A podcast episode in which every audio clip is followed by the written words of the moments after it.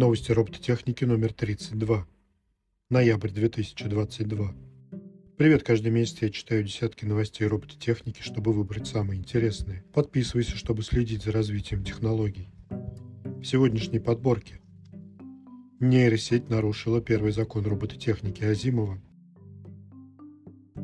Автономный рой четвероногих роботов исследует территорию. В Японии появился робот-министр и другое. Робота обучили роли футбольного голкипера. Если вы видели, как современные роботы играют в футбол, вам становилось скучно. Машины двигаются очень медленно, словно под водой или во сне. Немного быстрее тип футбола между робособаками или робожуками. Но и то, и другое все равно выглядит нереалистично. В прошлых новостях рассказывалось, как цифровых аватаров обучали играть в футбол. Теперь же исследователи взялись за физические модели.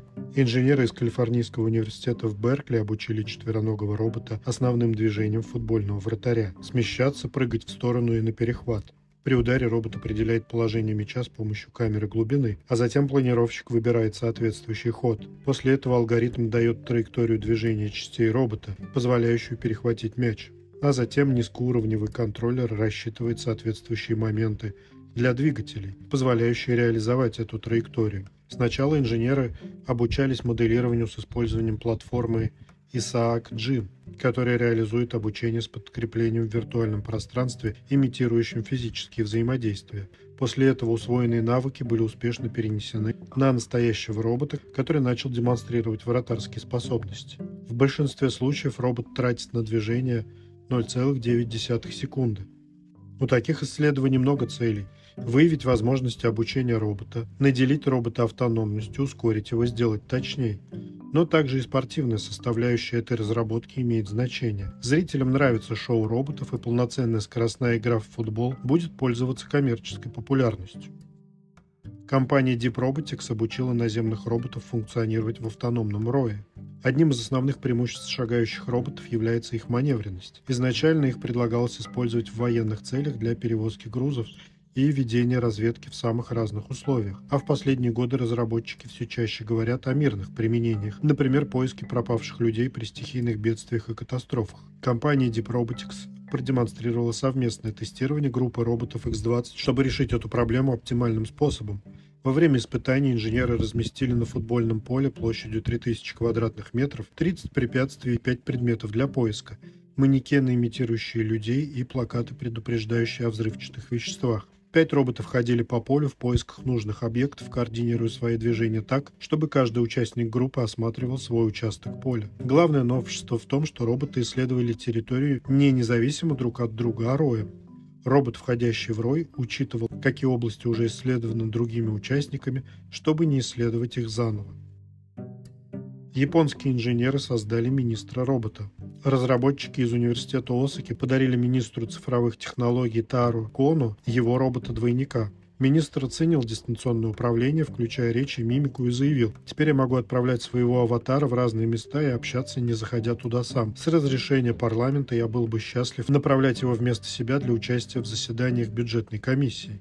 Робота-двойника создали не ради развлечения. Он должен стать лицом политики ускоренной цифровизации Японии, проводимой министром Кону. Современная Япония при всех ее впечатляющих успехах в робототехнике и при всем ее вкладе в становление и развитие IT остается удивительно архаичной страной с точки зрения компьютеризации. Достаточно сказать, что даже в начале 2020-х приходилось предпринимать особые усилия правительства по отучению граждан и организаций от использования дискет, в том числе вводить драконовские тарифы на использование архаичных носителей. Граждане страны восходящего солнца упорно не хотят отказываться от привычного способа передачи информации. Япония практически полностью покрыта высокоскоростным интернетом. Использование мобильных устройств давно стало повсеместным и распространенным.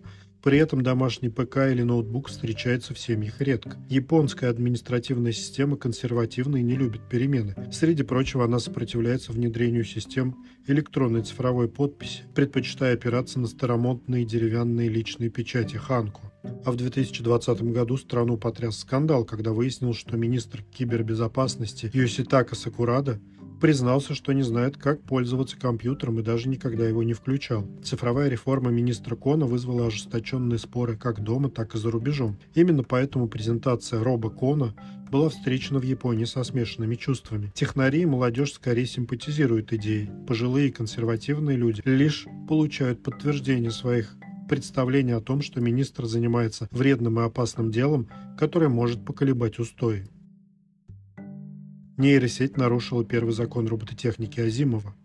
До сих пор нейросети использовались для поиска или оптимизации лучших решений в разных областях, от медицины до творчества. Но никто не задумывался, что у нейросетей отсутствуют моральные ограничения или понятия о плохом и хорошем при обширных исследовательских способностях. Ученые фармацевтической компании Collaborations Pharmaceuticals провели концептуальный эксперимент. Вместо того, чтобы синтезировать новые лекарства, они задали нейросети обратную задачу – найти вещества, наиболее токсичные для организма человека. Нейросеть правильно поняла задание и менее чем за 6 часов сгенерировала список из 40 тысяч веществ, которые лучше всего подходят для химического и биологического оружия. В процессе ИИ самостоятельно сконструировал не только известные боевые отравляющие вещества, но и много новых – они оказались даже более токсичными, чем существующие. Получается, что если поставить задачу навредить человеку, то искусственный интеллект быстро найдет наиболее эффективное решение. По результатам эксперимента ученое сообщество предложило лучше регулировать и регламентировать использование искусственного интеллекта, продумать для этого законы и правила,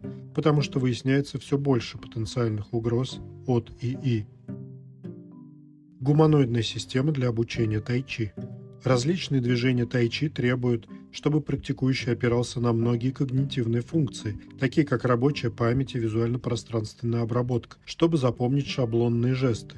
Движение стимулирует приток крови к мозгу, и было доказано, что для пожилых людей это полезно для долголетия памяти и обучения. Использование роботов в качестве инструкторов или помощников – это востребованная область исследований. Инженеры ставят две задачи для таких роботов. Во-первых, помогать с оздоровительными целями пожилым людям. Робот сможет демонстрировать и преподавать тайчи одному или группе пользователей. Во-вторых, тайчи развивает и требует множество полезных навыков, которым изобретатели обучают самих роботов. В дальнейшем подобное ПО можно устанавливать устанавливать на все модели гуманоидов, чтобы получить машины с продвинутым и реалистичным функционалом. Система разрабатывается в американском инженерном колледже RIT. В качестве модели был использован робот Nao, и хотя его высота всего около 60 сантиметров, он обладает всей подвижностью и функциями обработки, чтобы выполнять сложные задачи. Это были основные новости робототехники за ноябрь 2022. Самое важное о роботах, новости и обзоры размещены на сайте antony.org. Посмотрите все выпуски, чтобы узнать о главных событиях робототехники последних двух лет.